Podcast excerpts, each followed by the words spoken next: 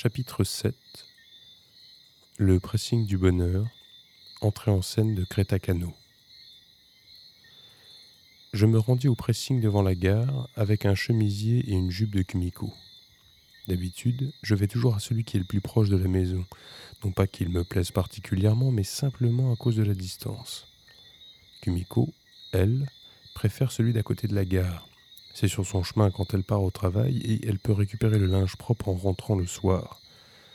Le pressing de la gare est un peu plus cher que l'autre, mais d'après Kumiko, le travail y est plus soigné. Voilà pourquoi elle préfère lui confier le contenu de sa précieuse garde-robe.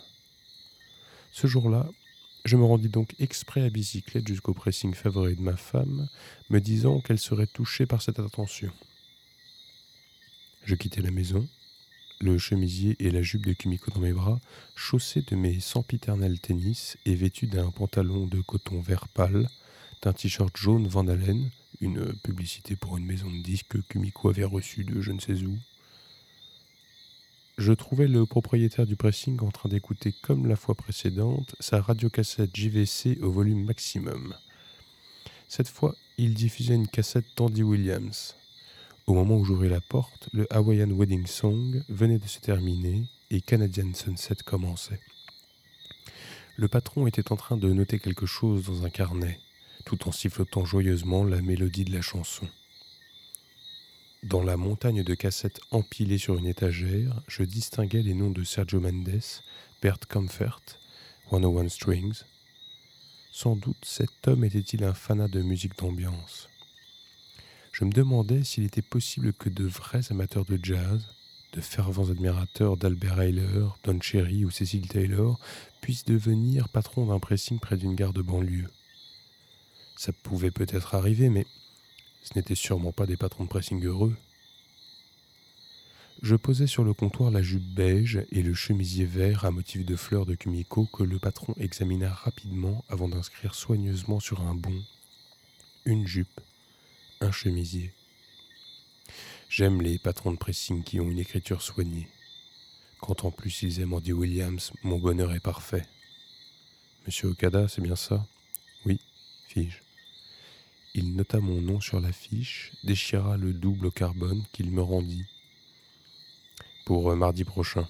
Et n'oubliez pas de venir chercher les articles cette fois. Ces vêtements appartiennent à votre épouse? Oui, jolie teinte, fit-il. Le ciel était couvert. La météo avait annoncé de la pluie. Il était 9h30 passé, mais des gens en retard au bureau montaient encore quatre à quatre les escaliers de la gare, porte-documents et parapluies pliables sous le bras. Il faisait une chaleur humide, mais cela ne les empêchait pas d'être en costume, avec des cravates bien serrées sous le menton et des chaussures de cuir à lacets. Je vis passer pas mal d'hommes de mon âge, mais aucun d'entre eux ne portait de t-shirt Van Halen. Ils portaient tous un badge au nom de leur société au revers de leur veste et tenaient un exemplaire de la revue économique Nikkei sous le bras. Une sirène retentit sur un quai et plusieurs employés en retard se mirent à gravir les marches en courant. Cela faisait longtemps que je n'avais pas assisté à ce genre de scène. À la réflexion, j'avais passé toute la semaine à faire des allers-retours entre la maison, le supermarché, la bibliothèque et la piscine du quartier. Je n'avais vu que des femmes au foyer, des vieillards, des enfants et quelques commerçants. Je restais debout dans le pressing un moment, à regarder d'un œil vague les silhouettes de tous ces employés de bureau en costume. Puisque j'étais à la gare, pourquoi ne pas entrer dans un des cafés environ et commander un menu spécial petit déjeuner avec toast et café, me dis-je, mais finalement, l'idée me parut trop compliquée et je laissai tomber. Je n'avais pas vraiment envie de boire du café, après tout. Je contemplais mon reflet dans la vitrine du magasin de fleurs et m'aperçus que le bord de mon t-shirt était taché de sauce tomate. Je remontai sur mon vélo et repris le chemin de la maison. En route, inconsciemment, je me mis à siffloter Canadian Sunset. À 11 heures, je reçus un coup de téléphone de Maltacano. Allô? Fit une voix que je reconnus tout de suite. Je suis bien chez Monsieur Toru Okada? Oui, c'est moi-même. Ici Maltacano. excusez-moi pour l'autre jour. À propos, avez-vous quelque chose de prévu cet après-midi? Non, répondis-je. Dans ce cas, ma sœur Crétacano viendra vous rendre visite aujourd'hui à une heure. Crétacano fis-je, la bouche sèche. Ma sœur cadette. Vous savez, je vous ai montré une photo d'elle l'autre jour, je crois. Oui, oui, je m'en souviens très bien, mais ma sœur Créta viendra vous voir à ma place. À une heure, cela vous convient? Si vous voulez. Et maintenant, veuillez m'excuser, fit Maltacano, avant de raccrocher. Créta Cano. Je passais l'aspirateur, rangeais la maison. Je rassemblais tous les vieux journaux, les attachais avec une ficelle et les jetais à la poubelle. Je remis toutes les cassettes dans leur boîtier, fis la vaisselle. Ensuite, je pris une douche, me lavais les cheveux, enfilais des vêtements propres. Je préparais du café, mangeais un sandwich au jambon et un œuf dur. Ensuite, je m'installais sur le canapé avec les carnets de la ménagère et réfléchis à ce que j'allais préparer pour le dîner. Je marquais la page de la recette salade d'algues IGI au tofu, fis une liste des ingrédients nécessaires, j'allumais la radio, Michael Jackson chantait Billie Jean. Ensuite, je pensais à Malta et Crétacano. Quel drôle de nom pour deux sœurs. On aurait dit un duo de comiques. Sans doute, ma vie prenait un tour étrange. Le chat avait disparu, des femmes bizarres me tenaient des coups de fil insensés. J'avais fait la connaissance d'une femme étrange. J'étais entré dans un jardin de la maison vide de la ruelle, appris que Noboru Ataya avait violé Crétacano. Maltacano avait prédit que je retrouverais ma cravate. Ma femme m'avait dit que ce n'était plus la peine que je cherche du travail. J'éteignis la radio, remis les carnets de la ménagère sur l'étagère, bu une autre tasse de café. Crétacano sonna à la porte à une heure pile. Elle ressemblait vraiment à sa photo. Petite, calme, entre 20 et 25 ans. Elle avait une étonnante allure sortie tout droit des années 60. Si on avait tourné un remake d'American Graffiti au Japon, elle aurait pu jouer dedans sans même avoir à changer de tenue. Comme sur la photo, elle avait des cheveux gonflés, bouclés au bout, maintenu bien tiré en arrière sur le front par une large barrette brillante. Ses sourcils noirs étaient dessinés au crayon. Le mascara ajoutait une touche de mystère au coin des yeux et son rouge à lèvres recréait à la perfection la teinte à la mode de ces années-là. Si elle avait eu un micro à la main en plus, on se serait attendu à la voir se mettre à chanter Johnny Angel. Ses vêtements étaient bien moins sophistiqués que son maquillage et sans caractère une vraie tenue d'employé de bureau, un chemisier blanc, tout simple, une jupe moulante, verte, aucun accessoire. Elle serrait contre elle un petit sac en vernis blanc et portait des escarpins blancs à bout pointu. Elle semblait avoir de tout petits pieds, avec leurs talons pointus comme des mines de stylo, ses escarpins ressemblaient à ceux d'une poupée. Je me sentis très admiratif à l'idée qu'elle avait réussi à marcher jusqu'ici chaussée de la sorte. Je fis donc entrer Créta Cano, l'inviter à s'asseoir sur le canapé du salon, lui proposer une tasse de café. Puis je lui demandai s'il avait déjeuné, car je ne sais pourquoi, il me semblait qu'elle avait faim. Pas encore, dit-elle. Ne vous dérangez pas, ajouta-elle à la hâte. Ça n'a pas d'importance, je déjeune toujours très légèrement. Vraiment? dis-je. Je peux vous préparer un sandwich, ça n'est rien. Ne vous gênez pas, j'ai l'habitude de préparer des petits encas, ça n'a rien de compliqué.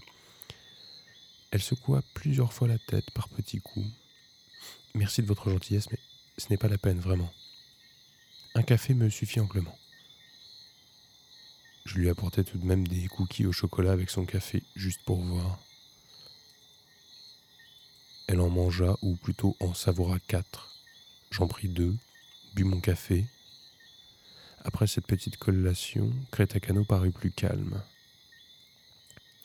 Je suis venu à la place de ma sœur aînée Malta, déclara-t-elle. Je m'appelle Crétacano. En fait, c'est le nom que j'utilise depuis que j'assiste ma sœur dans son travail. Un pseudonyme professionnel, si vous voulez. Mon véritable nom est Setsuko Kano. Je ne suis jamais allé en Crète. J'ai juste choisi ce nom pour euh, faire le lien avec celui de ma sœur Malta. En fait, c'est elle qui l'a choisi. Vous-même, monsieur Okada, êtes-vous déjà allé en Crète? Malheureusement non, répondis-je. Je n'y suis jamais allé et je n'ai pas l'intention de le faire dans un avenir proche. J'espère bien m'y rendre un jour, dit-elle, en hochant la tête d'un air aggravé. La Crète est l'île grecque la plus proche de l'Afrique. C'est une grande île où s'est épanouie la civilisation antique. D'après ma sœur Malta, qui est déjà allée, c'est un endroit magnifique. Il y a beaucoup de vent et le miel est délicieux. J'adore le miel, vous savez. Je hochai la tête. Moi, je n'aime pas le miel. En fait, dit Kretagano, je suis venu vous demander quelque chose. Il me faudrait de l'eau de chez vous. De l'eau? De l'eau du robinet, vous voulez dire? Oui, ça ira parfaitement. S'il y avait un puits dans les environs, j'aimerais également un peu d'eau qui en provienne. Je crains que ce ne soit impossible, il y a bien un puits dans le quartier, mais il est dans le jardin d'une propriété voisine et il est à sec. Crétacano me rejeta un regard difficile à interpréter. Vous êtes sûr qu'il n'y a pas d'eau dans ce puits? Vraiment sûr? Je me rappelais le bruit sec du caillou que l'adolescente avait jeté dans le puits. Il est à sec, sans doute possible. Très bien. Dans ce cas, je prélèverai seulement un peu d'eau du robinet de chez vous, alors. Je lui montrai le chemin jusqu'à la cuisine. Elle tira deux petites fioles de son sac verni, emplit l'une au robinet, la reboucha soigneusement, puis elle me demanda où était la salle de bain. Je l'y conduisis. Elle était pleine de sous-vêtements et de collants de Kumiko en train de sécher, mais Kretakano ne parut pas s'en formaliser et alla ouvrir le robinet pour remplir la deuxième fiole. Elle la reboucha, la retourna pour vérifier qu'elle ne fuyait pas. Les deux fioles avaient des bouchons de couleurs différentes pour ne pas les confondre. L'une, un bouchon bleu, l'autre, un vert. Créta retourna au salon, mit les deux flacons dans un petit sac de plastique réfrigérant, muni d'une fermeture éclair en plastique également. Puis, elle déposa le tout avec précaution dans son sac à main verni blanc, dont le fermoir émit un petit claquement sec. On voyait tout de suite, à la façon dont elle accomplissait ses gestes, qu'elle les répétait souvent. Je vous remercie, dit-elle. C'est tout ce que vous vouliez faire Oui, cela suffira pour le moment, répondit Crétacano en rajustant le bord de sa jupe. Son sac sous le bras, elle paraissait prête à partir. Ah, attendez une minute, dis-je. J'étais un peu déconcerté car je ne m'attendais pas à ce qu'elle reparte aussi soudainement. Ma femme aimerait savoir où en sont les recherches pour le chat. Ça fait près de deux semaines qu'il a disparu et si vous avez la moindre information, j'apprécierais que vous nous en fassiez part. Crétacano me regarda un moment, son sac serré contre elle comme un objet précieux, puis secoua la tête plusieurs fois. Chaque fois qu'elle faisait ce geste, ses cheveux bouclés au bout voltaient autour d'elle. On se retrouvait au début des années 60. Quand elle clignait des yeux, ses longs fossiles noirs montaient et descendaient doucement comme un éventail de palmes agité par un esclave noir. Pour vous parler franchement, ma sœur m'a expliqué que c'était une histoire plus longue qu'il n'y paraît au premier abord. Une histoire plus longue qu'il n'y paraît? Cette expression m'évoquait une plaine déserte à perte de vue avec seulement un grand poteau dressé dans le paysage. Quand le soleil se couche, l'ombre du poteau s'allonge, s'allonge à tel point qu'on finit par ne plus en distinguer le bout. Oui, dit Crétacano, une histoire qui ne s'arrête pas à la simple disparition d'un chat. J'étais un peu troublé. Mais nous, tout ce que nous demandons, c'est qu'on nous aide à retrouver un chat égaré, c'est tout. S'il est mort, je tiens à le savoir. En quoi est-ce que ça ferait une histoire plus longue qu'il n'y paraît? Je, ne comprends pas.